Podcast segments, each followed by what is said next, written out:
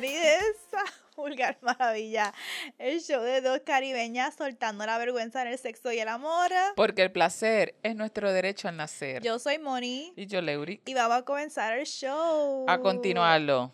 A Esto continuarlo. es continuación. Esto es Part 2. Parte 2, Part 2. Sobre la conversación de si vale la pena o si es posible tener a tu ex de amigui. Ahora, importante que escuchen en la parte 1 si están uniéndose para la parte 2, porque en esta parte 2 vamos a estar enfocándonos en hablar, ok, sí, ya hice la lista de los pros, los contras, que fue lo que discutimos en el episodio 1. En el episodio parte 1 discutimos las cosas que uno tiene que considerar Sobre por qué no quiero tener una relación de amistad con esta persona o por qué sí quiero tener una relación de amistad con esta persona. Y ahora vamos a la parte 2 donde vamos a hablar sobre, ok, decidí que sí lo quiero hacer, decidí que sí, que voy para adelante. Y ahora entonces estas son cosas que hay que considerar mientras estás navegando la relación de amistad con tu ex de nuevo, repetimos que esto lo estamos haciendo basadas en el artículo del blog de Afrosexology que está en los show notes, donde hacen todo este artículo con los pros, los contras y esta es la, la última parte del artículo. Vamos a estar utilizando el artículo como referencia, ¿verdad? Como estructura que nos puede ayudar a darle a ustedes los consejos que aprendimos en el artículo, pero más allá que eso, en verdad estamos como que utilizándolo como punto de partida para ver sobre nuestra experiencia con este tema y con las cosas que nos recomendó la gente bonita de Afrosexology, em, que algunas cosas pues para nosotras como que sí, otras como que se nos han hecho un poquito más difícil, algunas puede ser que estemos de acuerdo, otras no, y pues vamos entonces con esa. Ya, como estabas diciendo, ya este es el punto en que, pues ok, así lo vamos a hacer. Y tiene que venir después de que hayamos sanado. Lo primero para estar como que, que el terreno, ya hicimos el, el- los pros, los cons, y tengo el terreno eh, estable.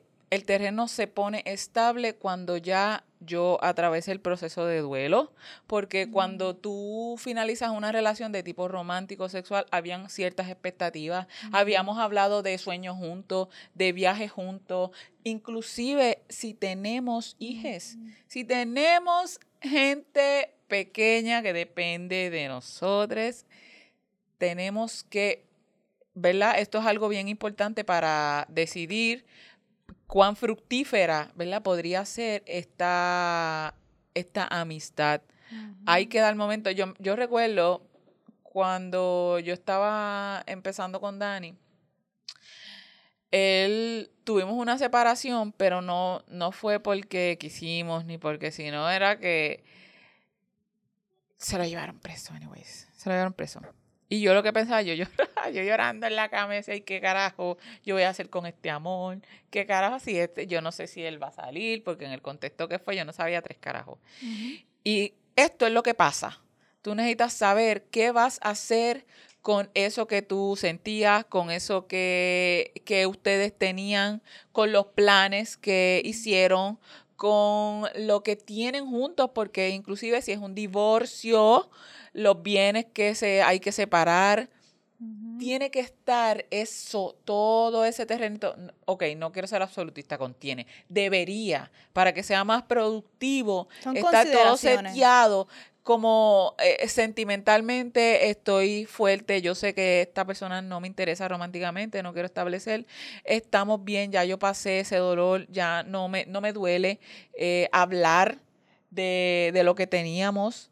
em, no estoy en un lugar de, de- de negación que pasa muchas veces dentro de este proceso de duelo, como que no, eh, podemos volver juntos porque estamos hablando mucho.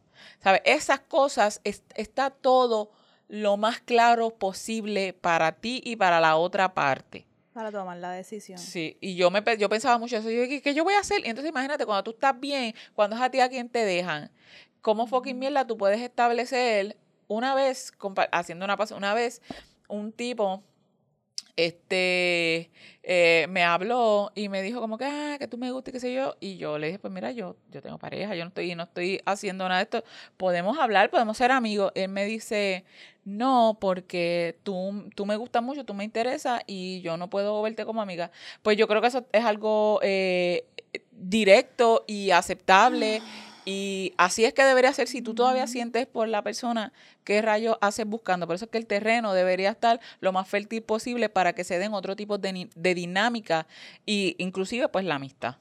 En ese tema a mí me pasó cuando eh, rompí con mi fuck buddy porque él tenía la costumbre, nosotros era un situationship, pero siempre tenía la costumbre de ser como eh, we porque cuando hagamos esto, vamos a hacer esto en el futuro y esto y esto y lo otro. Ah, sí, sí, sí. Entonces. esperanza falsa. Exacto. Siempre yo lo cogía chiste, ah. pero siempre era como algo que le gustaba hacer. Entonces, pues cuando ya decidimos, ok, vamos a hacer panas, una vez. Eh, no, porque when we do this. Y yo, no, no, no, no. We're not French. Olvídate del we, we, we.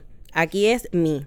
Es yo, sola. Gracias. Porque entonces como que todavía quería mantener esa, esa dinámica de nosotros en... No, pues ahora sí somos panas, pero ya eso lo que me está recordando era cuando teníamos algo más romántico y ya eso decidimos que lo vamos a parar. consideraciones basado en nosotros. Exacto. Em, sí, comunidad como pareja.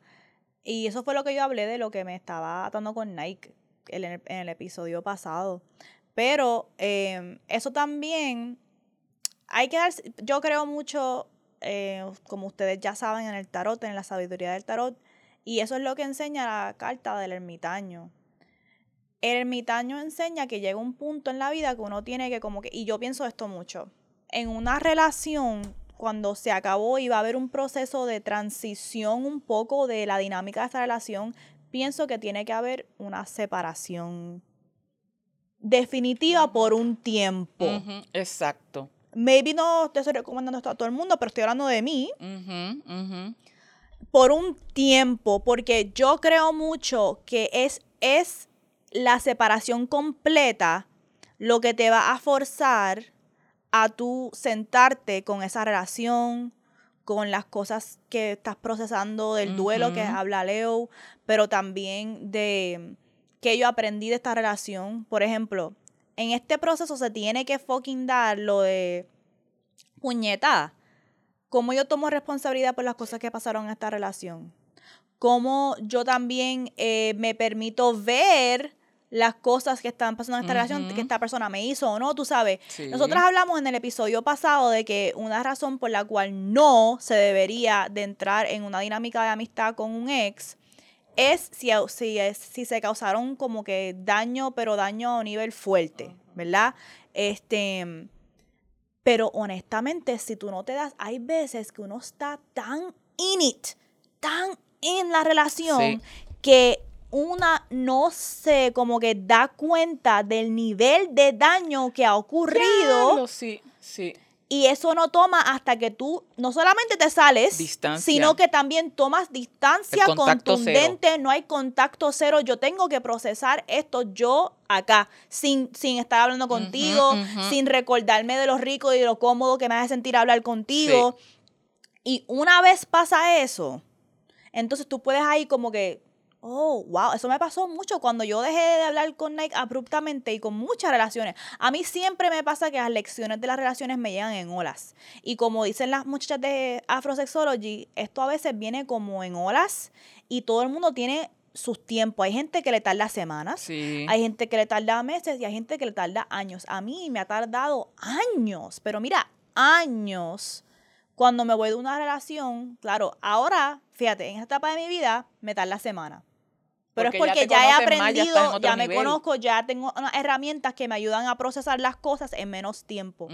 Pero yo, por ejemplo, en mis 28 estaba procesando cosas de una relación de mis 21 como que anda para el carajo, yo no sabía que eso era gaslighting. Anda para el carajo, yo no sabía que eso era este darme el, mínimo esfuerzo. Yo no sabía que eso era una forma de violencia.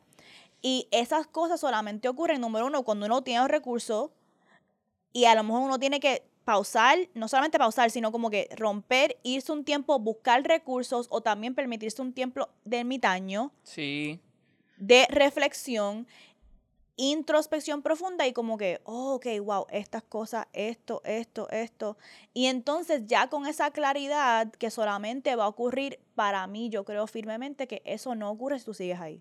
Si, si- si tú sigues hablando con la persona, en contacto con la persona, ese periodo de claridad o ese momento de tú de, No sé, bien no como que profundizar sobre qué significa esta persona en mi vida y lo que ha ocurrido en esta relación no va a pasar, se van a quedar en lo mismo, en lo mismo, en lo mismo. Y ya entonces, sabiendo eso, vamos a suponer que tú dices, ok, pues sí, cool. Ahora regreso. Ahora viene el segundo punto, que es, voy a regresar, decidí que no hubo un mega daño en esta relación, he podido procesar el fin de la relación, lo que significó para mí las lecciones aprendidas, he aprendido sobre mí en el proceso, todas estas cosas. Puedo tomar responsabilidad por mi parte, todo esto. Ok, una vez eso pasa, cuando se navega la relación con un ex, hay que tener bien presente cuáles son las reglas del juego o cuáles son los límites de esta nueva relación. Y puede parecer bien obvio decir, ah, no, sexo. No quiero irme en ese viaje porque sexo puede ser una de las cosas que tú haces con tu ex. Esto va a parecer sí. bien wild. Yo sé que van a haber psicólogos aquí que me van a decir, ¿cómo estás dando ese consejo? Todas las relaciones son diferentes. Ujú. ¿ok? Y no es justo que nosotros habemos, es, es hasta este sex negative y este, con el estigma de ver como que el sexo como que eso es una intimidad muy que hay que completamente Saga- cerrar, pero una intimidad también es que cuando a mí me pasa algo, la primera persona que yo llamo es esa persona. Es eso correcto. es una intimidad. Brutal. Brutal. Una intimidad es, ¿tú sabes qué? Todos los martes vamos a nuestro restaurante favorito. Eso es una intimidad, ¿ok? Este, hasta los temas que se Con la tocan y las cosas que se hablan es una intimidad. Así que, este, estas cosas se tienen que dejar claras en la nueva fase de la relación. ¿Cómo se va a ver esta relación ahora? ¿Vamos a chingar o no? ¿Vamos a cuánto tiempo vamos a hablar. Como que no quiero hacerlo ver como que es como que algo, tres horas, dos horas. No es así. Pero, no es como un checklist, Exacto, pero no ajá. es un checklist, pero es una conversación que se tiene que dar. Ok, ¿cuál- ¿cómo es la frecuencia de, de cuánto nos vamos a ver? Este, ¿Está bien para ti que yo te hable de personas con quien estoy saliendo? Eh, y no solamente eso, sino con la nueva persona que estés saliendo. I swear to God. Si tú, si para mí estoy saliendo con alguien y alguien bien close para esa persona es su ex, tú le estás hablando de nuestras situaciones a tu ex, nos vamos a tener que matar. Like, I don't like that shit. You already know that about me. No me gusta se- sentir eso, pero la persona te puede decir, pero es que esta persona ahora es mi amistad y es como que, don't give a fuck. Pues Like, si tú no puedes lidiar, eso es uno un tiene que tuyo. manejar con los límites suyos y los límites de cuando uno comienza a salir. Así que hay cosas que, ¿qué cosas para ti como que tú pensando serían límites para ti en una nueva relación de amistad? Eso está bien cabrón porque tiene que ver, pensando en ese sentido de que esta persona le cuente mis intimidades también, que eh, le cuente mis intimidades.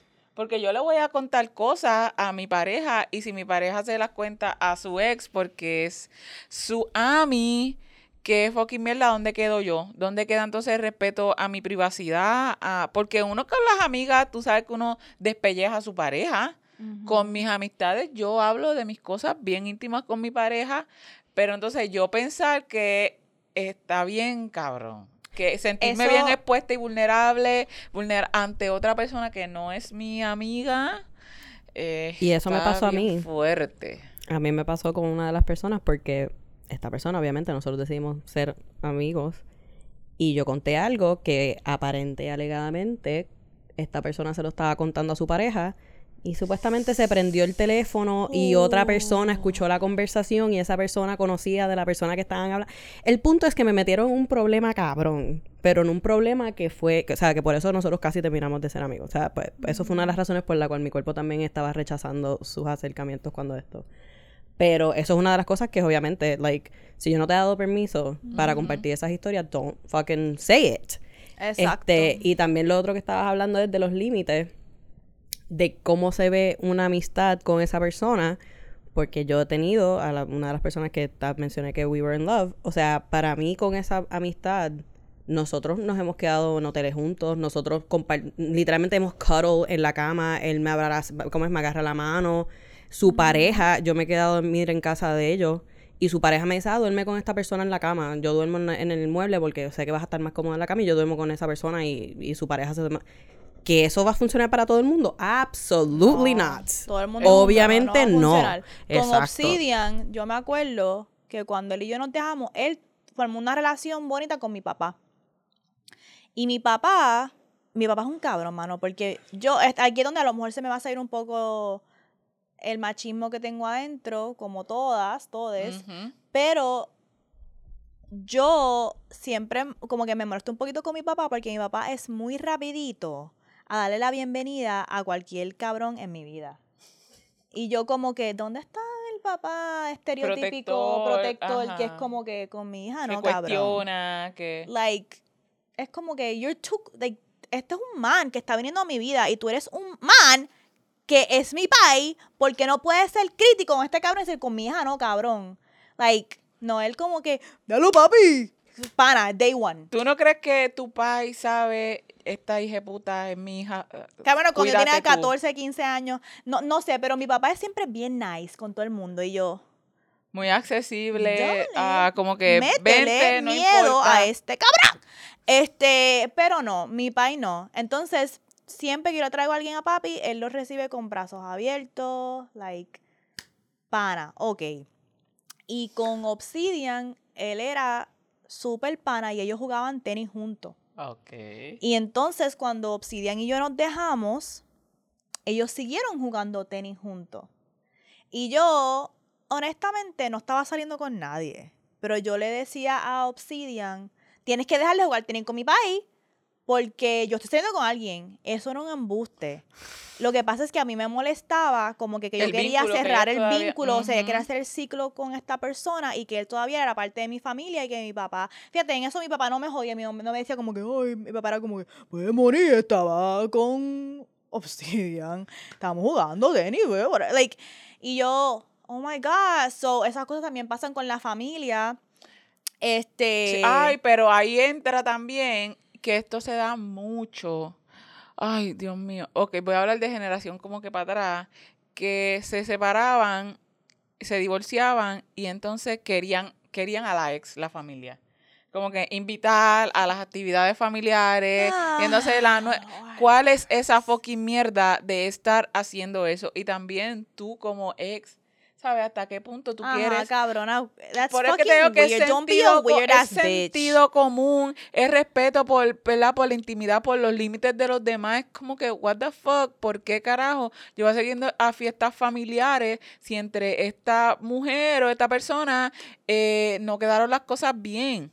Ese es el- esa es la clave, que no quedaron las cosas bien. Porque en mi familia, de parte de, como que la familia de mi hermana, esto es bien lindo, la familia de mi hermana, el cuñado de ella, la ex esposa viene a todo, a todo. Y él tiene una esposa nueva y todo. Pero honestamente, es como que yo ni sabía que ellos eran exes, me lo tuvieron que decir. Ok. Como que ella, en verdad, en verdad, ambas están en otras fucking partes de su vida, nada que ver. Y ella formó una relación bien close con la mamá, con su suegra al momento. Y ella siempre viene para todo y ella siempre es bien nice y qué sé yo. Y cuando me, me dijeron, ah, ella es la ex esposa y yo, pero, pero, pero, pero, ¿qué está pasando aquí? Pero eso es algo que ambas personas están de acuerdo con. y, la, y la pareja nueva de él no tiene ningún problema con Porque eso. mantiene su lugar, porque sabe, sabe, ¿verdad? Está siendo respetada, está siendo bienvenida, está siendo querida. No, no la están poniendo en situaciones incómodas en las que tenga que haber rivalidad por el pasado, porque el pasado está atrás si lo dejamos atrás.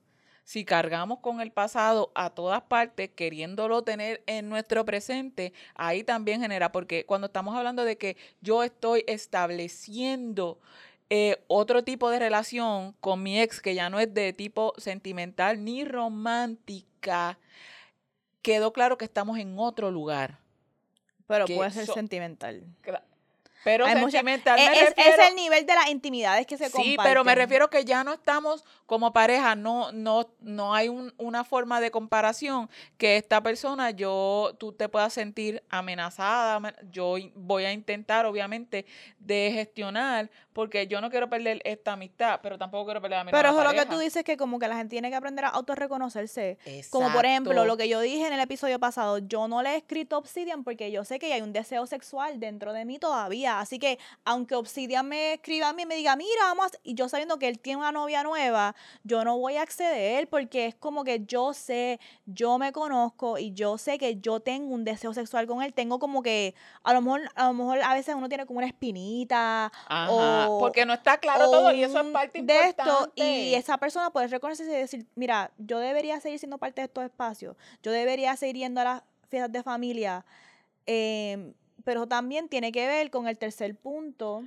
Sí, porque cabrona, si venimos a, a pensar, esto de autorreconocerse es porque nos engañamos un montón. Nos gusta cogernos de pendeja y decir, no, yo puedo, ya no siento nada.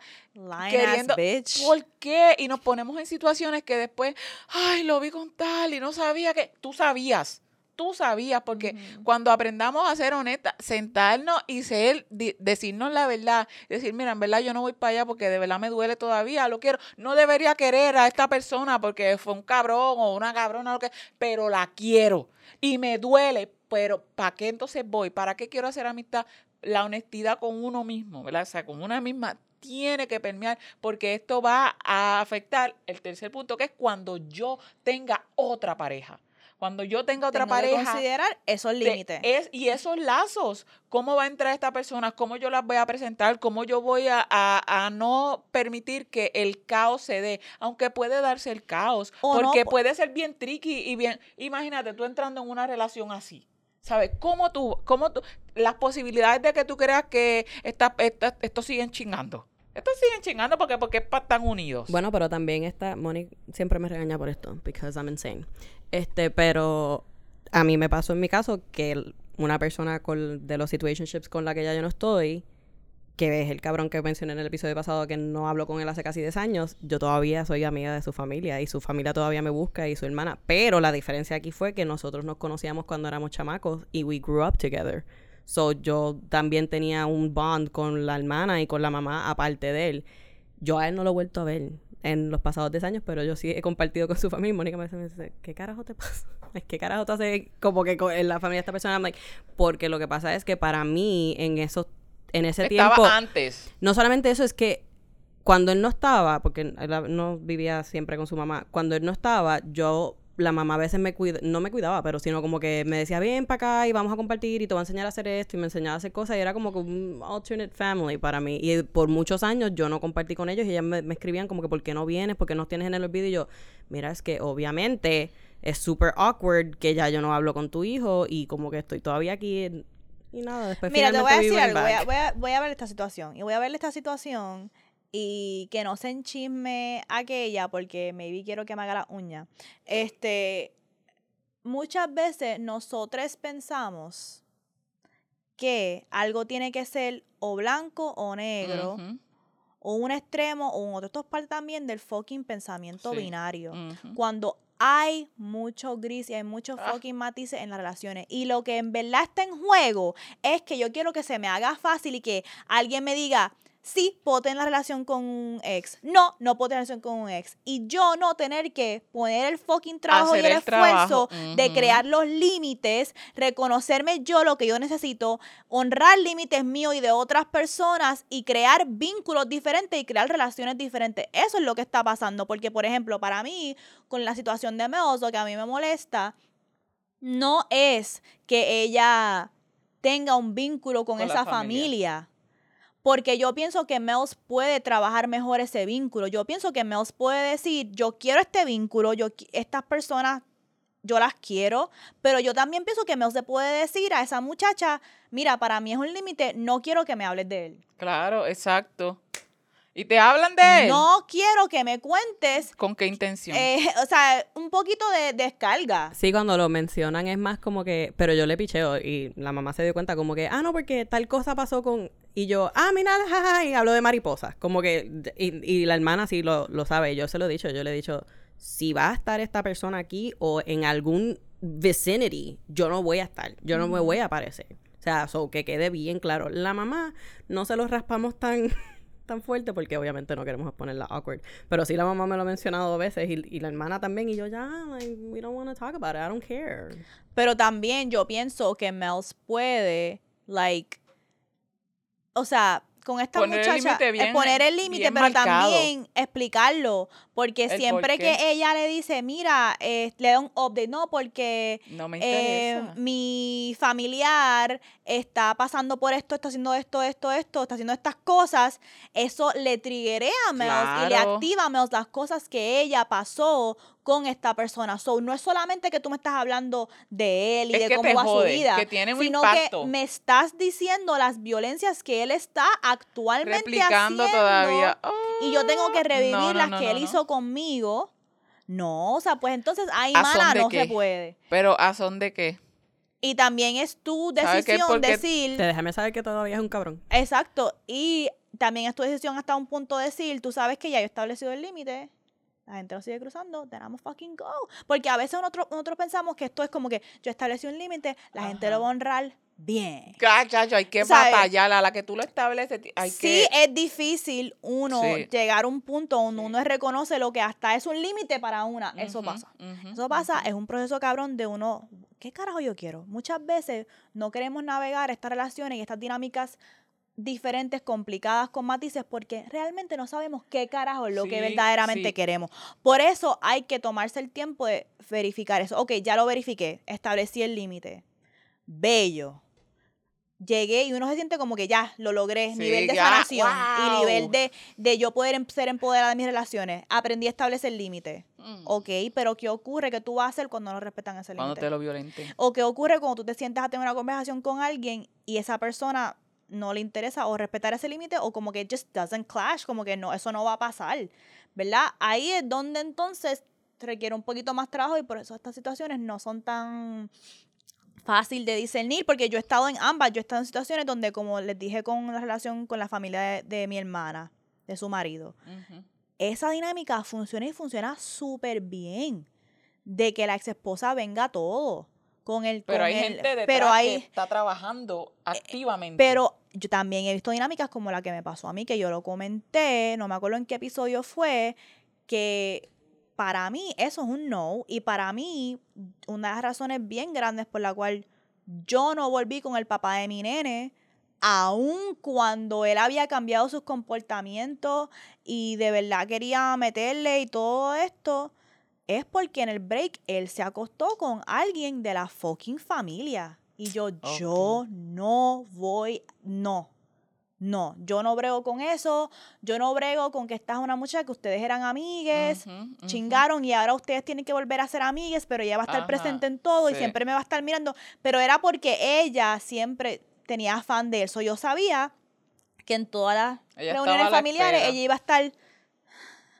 Yo chingué con, yo chingué con él, yo chingué con él. Entonces yo no quería bregar con eso, mano. Uno sabe también, por eso es que pero- viene el, el, el autorreconocerse, saber dónde es que yo estoy. Es bien importante la honestidad con una y saber esta- establecer los límites de qué yo quiero sentir. Porque este, e- este último punto que tenemos que tener en cuenta, la- las nuevas relaciones que podemos tener, también viene si tenemos hijos. Porque si tenemos hijos, muchas veces tenemos que seguir sosteniendo relación con, con, con, con el ex. Y está en nuestras vidas y tenemos que interactuar. Y muchas veces tenemos inclusive hasta que tomar decisiones juntes. Eso es bien cabrón importante. Y muchas veces tener esto en cuenta para definir co- como nosotros, nosotros que somos los exes, con nuestras nuevas parejas, inclusive y tenerlo claro entre nosotros, mira, esta persona no va a intervenir o yo te voy a explicar, mira, esto lo manejamos nosotros acá como padres de, de, de, de mi hija o de mi hijo, como sea, pero tenemos que tener en cuenta los límites de hasta qué punto tú como papá o mamá de mi hijo pues va- o de nuestro hijo vas a intervenir en esto, tanto así de los horarios, inclusive mira los horarios de recoger, de buscar, de entregar, de cuando esas cosas afectan y eso es un tipo de relación. Y más si me, mi mamá y mi papá ahora ellos tienen una relación bastante cordial. Yo no voy a decir que son amigos, no es como que se llaman, pero sí hablan. Y nos vemos en la iglesia y jangueamos y, y papi estuvo casado inclusive. Y mami ese mi papá tuvo otro hijo y ese hermano de nosotros. Le decían mami a mi mamá. Mm. a esos niveles pero su pareja eso no le gustó pero ella él le decía mami porque nosotros le decíamos mami a mi mamá y pues mi hermanito entendía lo mismo y eso es bien fuerte, es bien fuerte porque mami ya no tenía una intención, ni papi, ¿sabes? Ninguno estaban interesados y era bien claro, bien evidente, pero también uno tiene que entender que la persona con la que uno está no necesariamente puede eh, manejarlo. Ujú, No, no tiene, no sabe manejarlo o no quiere simplemente sí, manejarlo. Hay no gente que simplemente no le interesan esa dinámica. So, en y eso no es que lo- no la hace mal, no la hace mal a la persona No. porque uno sabe lo que le hace bien a uno y si eso te va a estar generando inseguridad, incomodidad, después qué carajo yo voy a estar tan bien. Yeah. So, para mí, yo soy optimista con esto porque yo sí creo que es posible. En verdad, yo yo creo. que es posible uno reconfigurar em, Sí. y ordenar las relaciones en su vida según uno intenciones. Lo que lo hace difícil es eso que hemos hablado de pues El ponerse para el, in- el todo interno para saber lo que quiero entonces hacer externamente. Y no solamente eso, pero también reconocer que puede ser que lo que tú quieras hacer no se dé. Esa es la parte como que de esas negociaciones. Tú no sabes si con tu... Vamos a suponer si ustedes son amistades y mi pareja está súper cool con nuestra amistad y la pareja de mi ex, no. Esas cosas van a pasar y es como que... Sí. Pues ahí. Manejo de expectativas mane- también, Manejo, coño. manejo de expectativas también. Y mucho, mucho, mucho autorreconocimiento. Em, sostengo lo que dije en el pasado episodio de que si Obsidian está soltero. Puñeta, todavía sigue. Yo, esto, ¿Estás seguro que no tiene alcohol? em, estoy. Nuevamente queda cancelado ese con la. Crix No, abierta la concha. negativo. Come pound it out, pound it out, pound it out. Con la No. crica Beat it up. encendida. Beat it up, catch a charge. ¿Ok? No la pagan los vientos. Eh, les quiero preguntar, ¿ustedes podrían estar con alguien que sea pana de su ex? Sí. Pe- En esa- espérate. en O sea, en- pana de su ex en ese contexto de que vengan las cosas familiares En y esta cosa. etapa de mi vida, sí, Ah, sí. sí. Y es porque también la dinámica es diferente con, con lo que me pasó con... Era como que, bueno, con el país de mi hijo, wow, there you go. Beep. Bleep it out, bleep it out. Con lo que me pasó con el país de mi hijo, era que ya ella venía con esta semilla de que ella quería con él, quería con él. Pero si yo me meto en una relación y es como que, mira, esta es mi ex, yo no tengo esa, esta semilla porque esto es algo nuevo. em, y yo en esa etapa de mi vida confío y esto puede, ustedes nos ven aquí como que, ah, bien agresivas a veces, Sí. pero yo creo en el amor y yo creo en mi capacidad de tomar decisiones en el amor. Y yo creo que la persona que yo voy a escoger para estar con va a ser alguien con quien yo voy a poder confiar. Y si esa persona me dice, Esta es estamos clear, esta es mi amiga o amigo o amigue y esta es la que hay, nada que ver, pero es importante en mi vida y viene a mis cosas. No te voy a negar, voy a ser, voy a ser realista con esto, manejo expectativas como hablamos. Para mí no es un no rotundo y es algo que sí, no me, no, como que, ok, cool. No te voy a negar que en esas primeras interacciones voy a estar como Mirando porque estás evaluando el terreno. evaluando el terreno. Puede ser que tenga que manejar sentimientos de celos y procesarlo. Pero lo estoy haciendo sabiendo, ok, Moni, ¿por qué se está activando este celo? Ok, Moni, ¿por qué estás pendiente de esto? Moni, de verdad, de verdad, ¿me importa? ¿Sabes? Es como que trabajarlo, no decirle que no, pero tampoco, sí, todo va a estar No, no, es como que manejo de expectativas. Es on the go, eso también, Bien eso tú lo manejas on cabrón. the go. Es ensayo y error también porque sí crees la posibilidad, pero una cosa es creer en, el, en, en- en lo que está programado, pero al hacerlo en acción, a lo mejor en papel, pues se ve bien. Lo que estamos diciendo ahora es lo ideal, esto es lo esperado, pero cuando lo estamos haciendo se puede sentir tan diferente, tan incómodo y no va a tono con lo que con las expectativas que teníamos. Y por eso ah, es que y quería ofrecer algo más aquí porque estamos hablando de que hay que manejar lo que quiere y los límites tuyos, los de la otra persona, los de la pareja nueva, pero también cuando hay hijes Ah, envueltos, los de les hijes. Eso es bien cabrón. Yo estaba escuchando el podcast, he estado binging el podcast de King Nor y Jet Set Jasmine, Ajá. que creo que es Royal Fetish, no sé qué carajo, pero los dejo en los show notes. Y ellas estaban hablando de su relación abierta. Y ellos tienen una, ellas tienen una relación abierta, súper abierta. Y con todo y eso, me voló la mente que incluso ella siendo tan open en su relación, donde King puede hacer y deshacer, em, para la grabación de la nena mayor de Jasmine, quien King crió, la nena mayor, el pai de la nena mayor, pai biológico, regresó Ajá. y quería ir a la grabación. ok. Ella le preguntó a la nena, la nena dijo, no hay problema. Ok. Y Jasmine dijo que cuando ocurrió la situación, ella, incluso siendo una, siendo una gente que hace contenido explícito, que son líderes en poliamory, que ella dijo que se le hacía difícil hablar con King de, De la, de esa situación y que ella le voló la mente que el día de la grabación él estaba relax toda, toda la cuestión y que entonces tuvieron, y hay veces estas cosas pasan en el momento.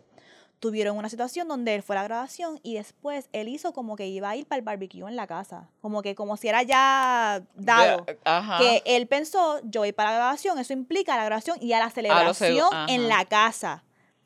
Y ella se pasmó bien cabrón, no supo cómo manejar la situación y King le preguntó a la nena como que, "Ah, ¿tú quieres que él venga a la celebración?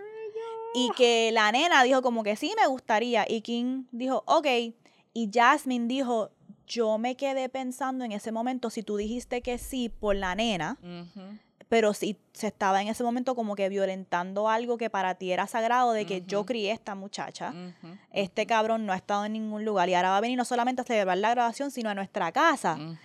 Y me, me da ese sentimiento porque este King dijo, Jasmine le preguntó, pero ¿por qué tú hiciste eso? Como que, o sea, ¿no te molestó? Y King dijo, a mí no me molestó porque la primera conversación que yo tuve contigo cuando pasó todo esto fue, ¿cómo tú te sientes sobre esto? Y tú me dijiste a mí que tú querías que se hiciera lo que la nena quería.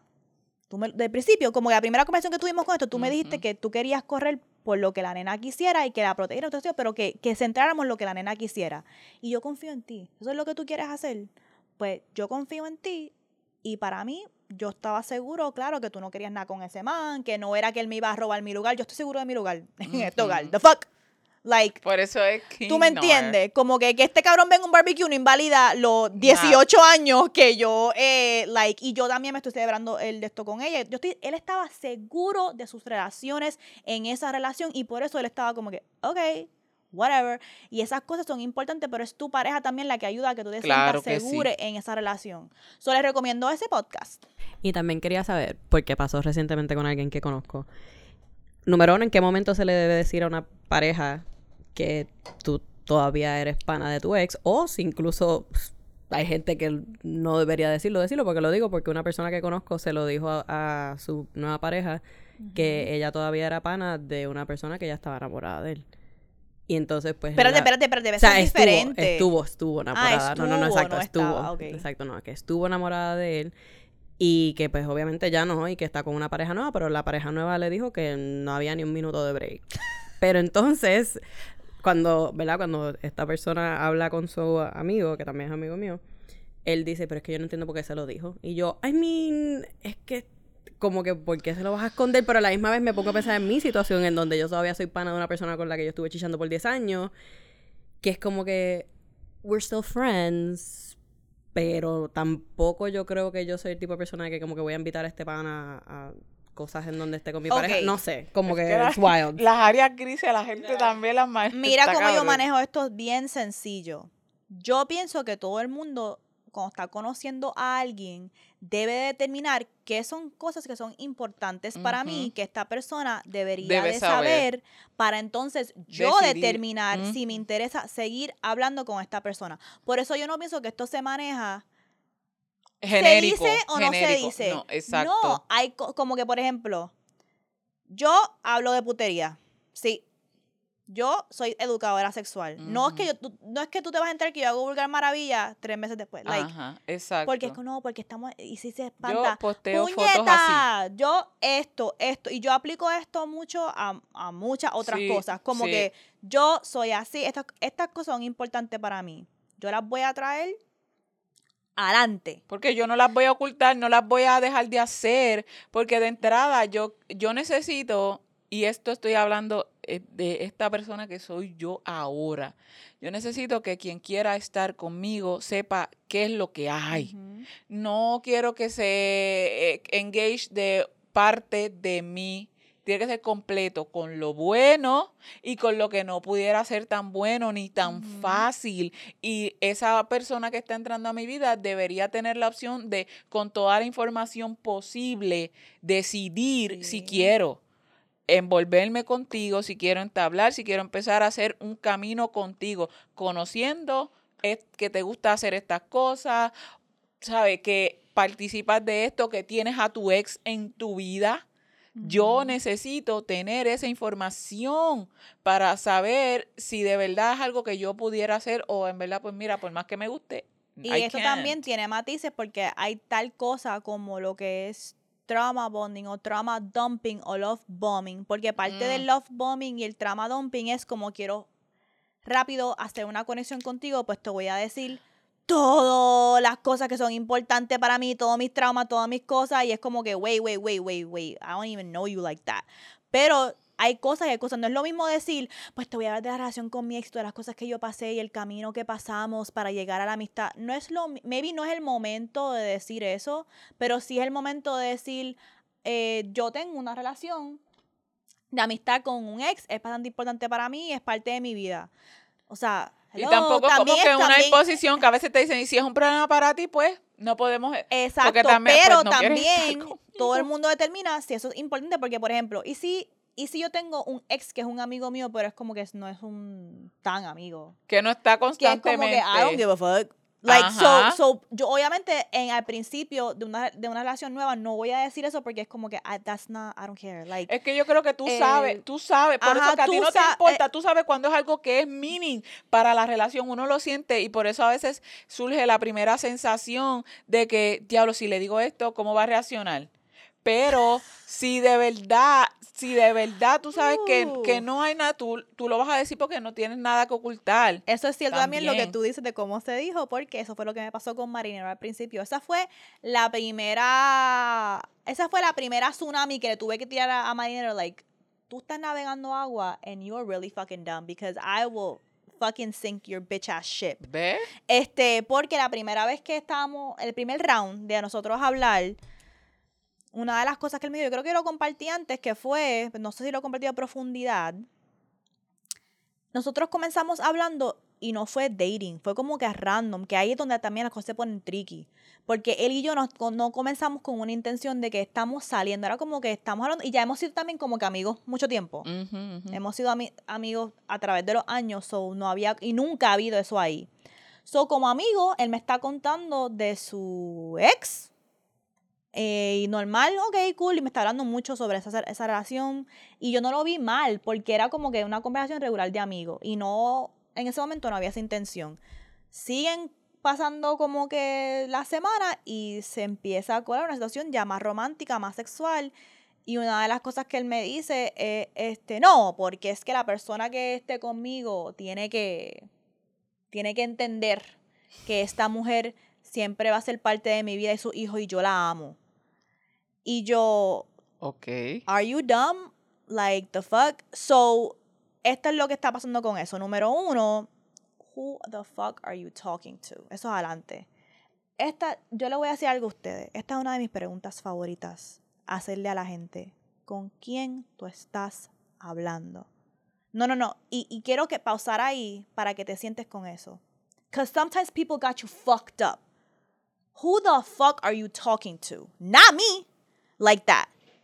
Y además de eso, es como que, cabrón, yo no he pasado semanas hablando contigo, hablando de lo mucho que a mí me duele, que me pongan en situaciones donde yo soy, no soy una prioridad, no soy como que merezco un amor real, digno. Ya tú de entrada me estás diciendo, ah, y de entrada quiero que sepas que no es que tengo una situación con esta persona, no, no, no, es que esta es la prioridad, que hay una prioridad, porque no es lo mismo tengo una relación con mi ex de amistad a mi ex es una prioridad en jerarquía de relaciones.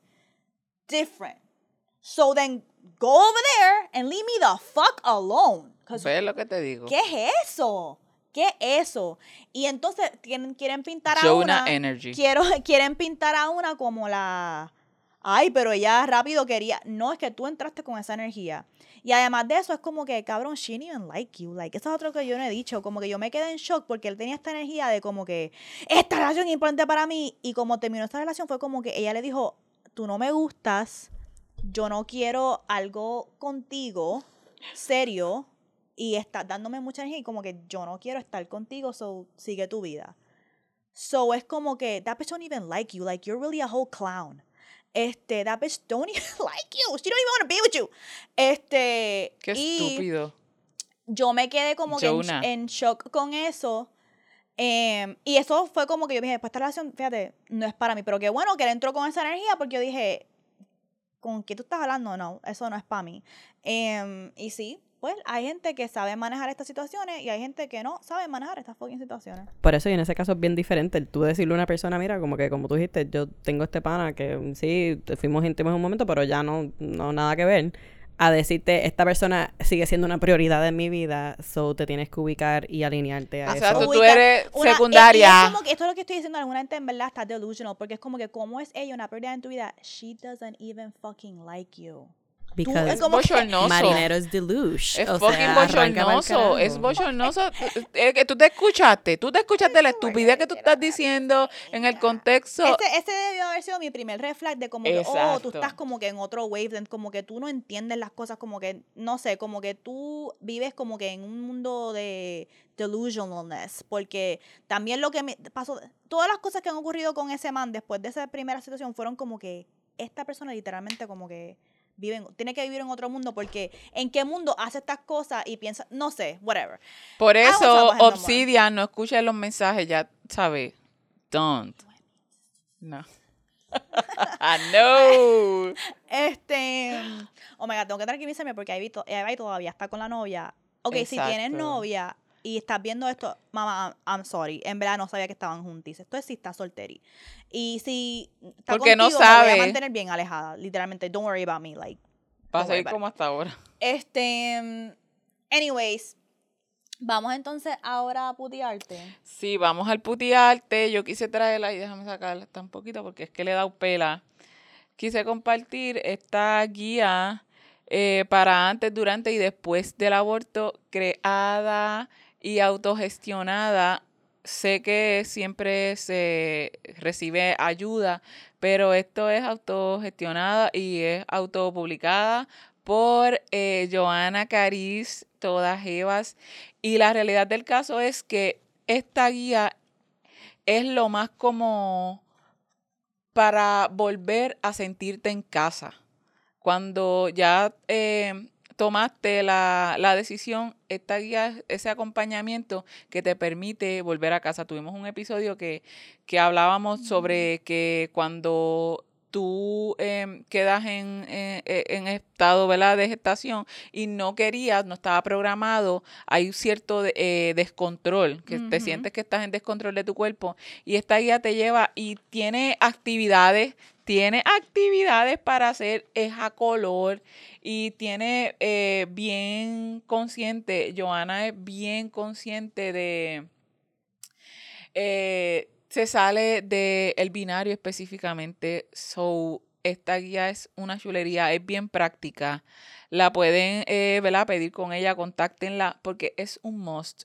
Además, si nunca has pensado, si piensas que no, eh, si quieres educarte un poco también, sirve para guía de cómo acompañar también, porque tú puedes ver el proceso, las cosas que tienen inclusive eh, un checklist para el día de, de la cita, que antes de ir a la clínica está bien chula y Wow, me encanta. honestamente, incluso te habla, eh, Joana, ella siempre se, se- ella se se autodenomina como un ratoncito estofoncito, un ratoncito de laboratorio, porque ella le apasiona, le apasiona todo lo que sea la autogestión del periodo, también la gestión del periodo menstrual, más el aborto, son temas que eh, ella ha tomado como, como estandarte y esta guía es un 10 de 10 recomendada. Yes, yes. Así que lo vamos a dejar en los show notes para que la puedan conseguir.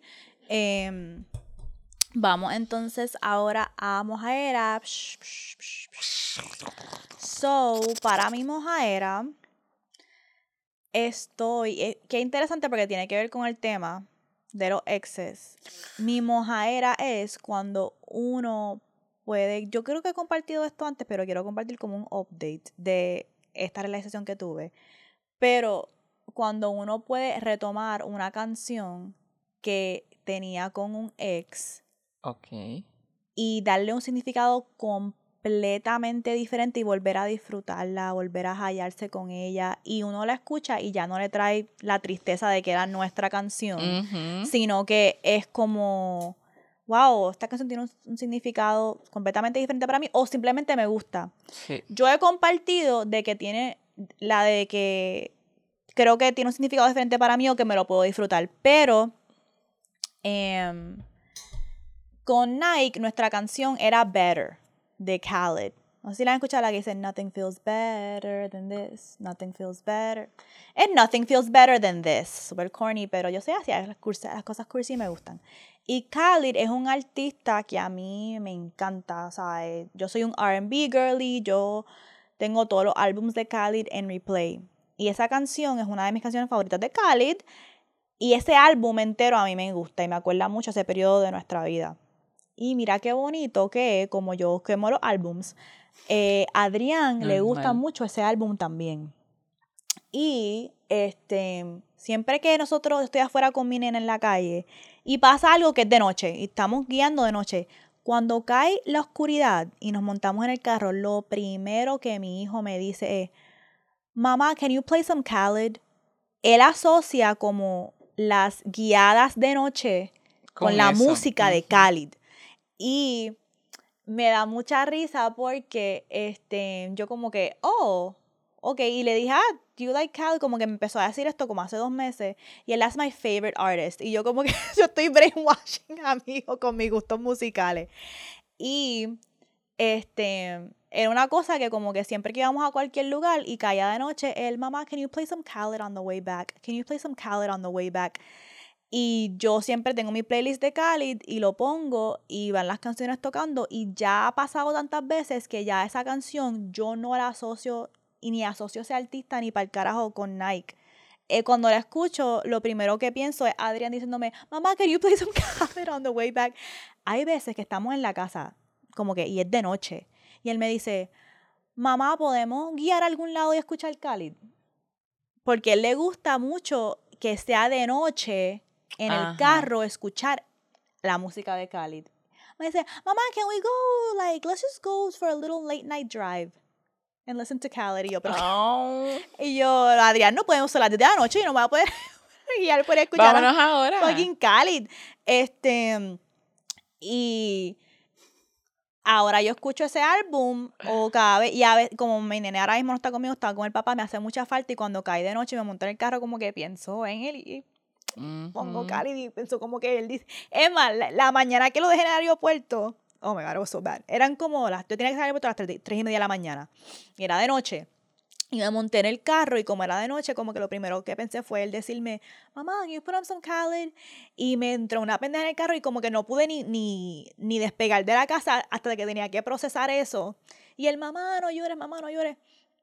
Y yo como que no, se estaba tratando de tranquilizarme y autorregularme en el momento porque no quería que él, no quería que él sintiera la ansiedad que yo estaba sintiendo y quería que él llegara al aeropuerto como que feliz, voy a pasarle un tiempo con mi papá.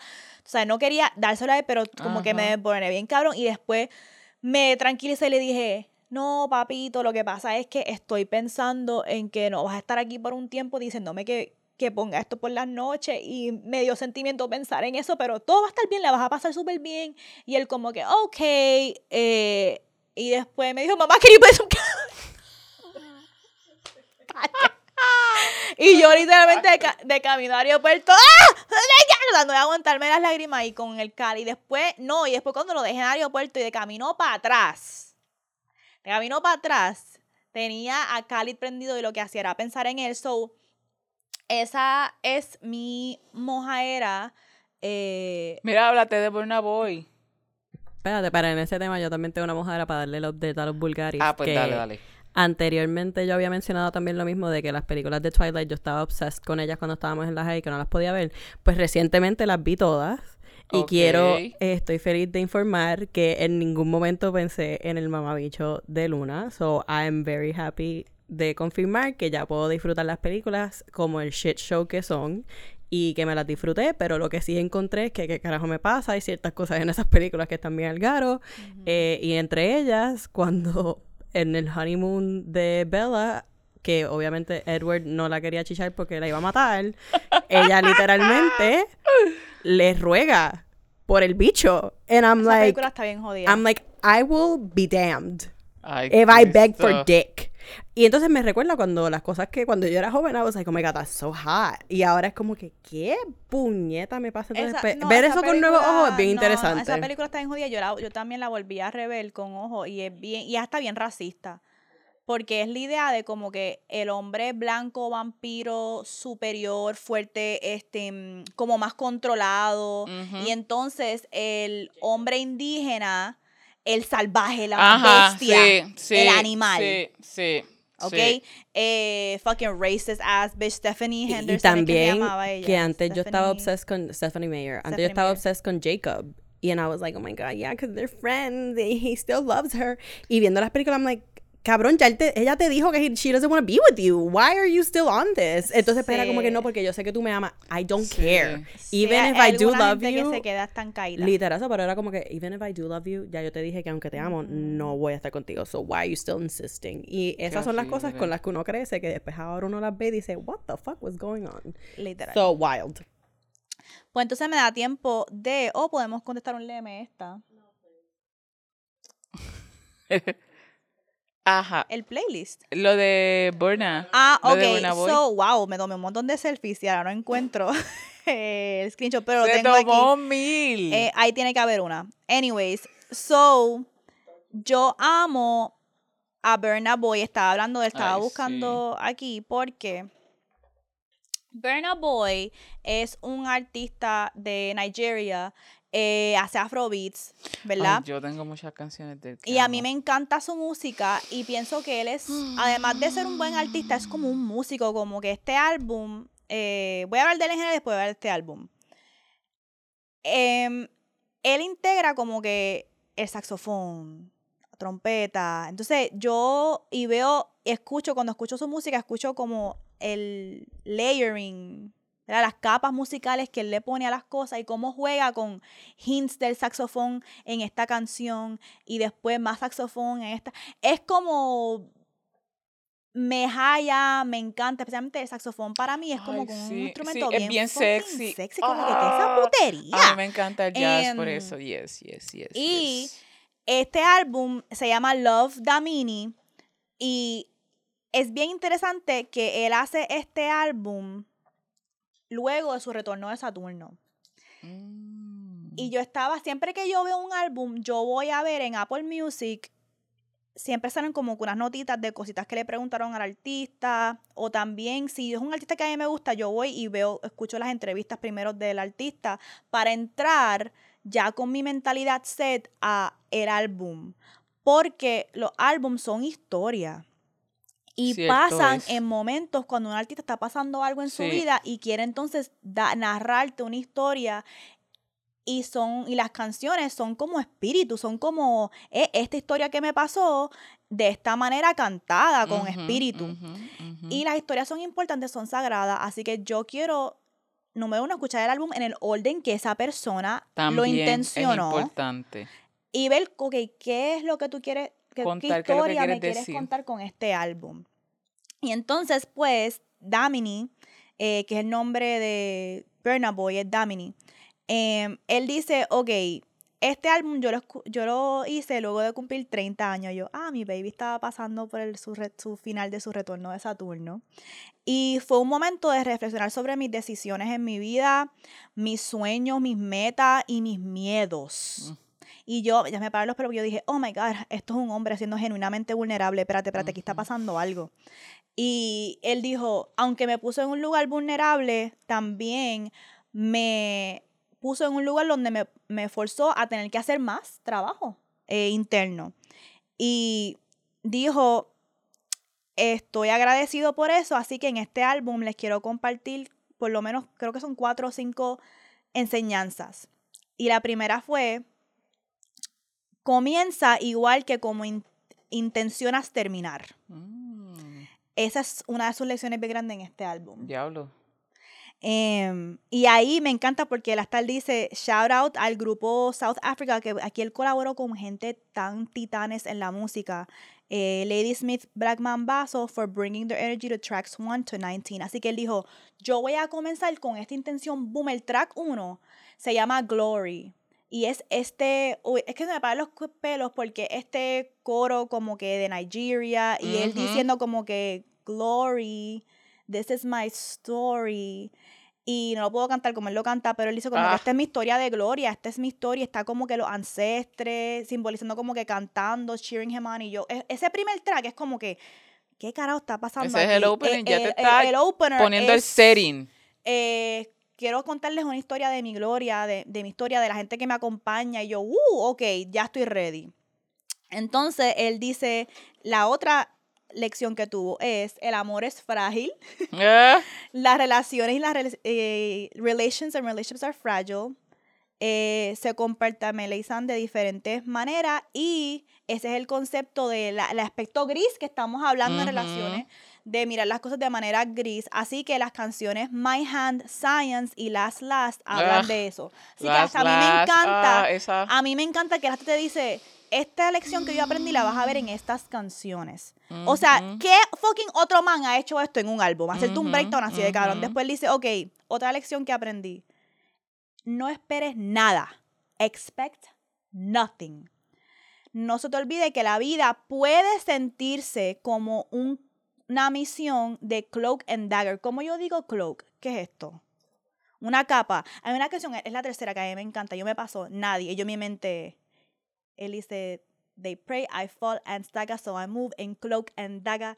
Este, might see me in a black bandana and a Lambo with Joey Sasa. Y es como que era donde la vida puede ser como que a veces tú tienes que moverte encapuchada y con la Sí, dagger, ¿ok? Con la daga, ujú. ¿ok? Las Eh, y esta canción es bien como que de... Y después entra un rapero que es que está colando con la canción y grita... eh, me gusta cuando los raperos como que ese primer verso es como que intenso. Y entre, él entra y dice, they pray, I fall and stagger. Are you mad? Como que él gritando como que nadie me va a hacer a mí caer. Como que, are you mad? Like, yo soy baba. Like, nadie me va a hacer a mí caer. Y yo escucho esa canción en el carro, like, yeah, yeah, yeah, sing it. So, y entonces lo último que él dice, la última lección es, ay, esta es la que va a ser como que, sueña ferozmente. Él dice, dream wildly and live intentionally. Sueña Mm. ferozmente y vive intencionalmente. Hay gente que no lo va a entender, pero hazlo. Quiero que escuches este álbum y te sientas que estás en un roller coaster. Oh, Catch a vibe, bust a wine, party like it's your birthday, or even, or dice, catch a vibe, bust a wine, party like it's your birthday, porque el álbum se llama Love the Mini y la carátula es él con un bizcocho de celebración y tiene la cara así, como que normal, serio, manejando esa dicotomía, eh, or grab a tissue, o, o coge una cerveza y tienes que llorar. Y musicalmente el álbum es otro nivel. No, pero es que, Es que, es que musicalmente es como que otra cosa. Ahí Me está el mamabicho de. J Balvin. Y hay una canción, este, mm, la de Wild Dreams, me pone emocional porque al final él dice como que hay gente, como que vive tus sueños, como que hay gente que de repente no tiene la visión. Este, todo el mundo tiene un sueño. Dice, al final dice como que, claro, Martin Luther King had a dream and then he got shot. Este, Puñeta. so, y en verdad es un álbum que es musicalmente está cabrón, intentiona- está bien intencionado, es un hombre fucking, literalmente pasando un proceso bien fucking interno y bien intencionado y creo que es bien bonito y se lo recomiendo. Mira, Moni, qué lindas tus uñas. Pegan con mi libro. Cabrona, mira eso. Yes. Este se Ah. llama Blue algo, Blue Ya Bell, saben. Blue Bell. Este es el de- este gel se llama Blue Bell. ¿De quién nombre. es eso? ¿De qué marca? Em, Sin anuncio, pero. De a de. Shellac. Ok. Shellac. Esto es en el señorial. Ahí la, la tipa de la uña. Me cobró 15 saben. pesos. Mira, está buenísimo. Em, así que escuchen el álbum de Burna Boy, díganme lo que piensan. Sí. Quiero, quiero bailarle Science a alguien Pídanle a encima. Quiero Johanna. chingar con la canción Whiskey. La canción Whiskey es bien sexy. Ah, tu whisky. Y la vanilla también. Eh, mira, todo el álbum está cabrón. Anyways, ya nos vamos. Ahora entonces nos falta recordarle que por favor nos sigan en Vulgar Maravilla en Instagram, en TikTok, Twitter. Si no nos consiguen en Instagram, pues eso es que nos tumbaron la cuenta. Así que pueden conseguirnos en el backup, Vulgar Maravilla underscore backup. También sigan nuestras redes sociales independientes porque cuando pasan estas cosas que perdemos Sí. las cuentas, pues van a enterarse de las cosas por lo menos a través de Instagram, en nuestras redes sociales backup y la independiente, que la mía es at soy.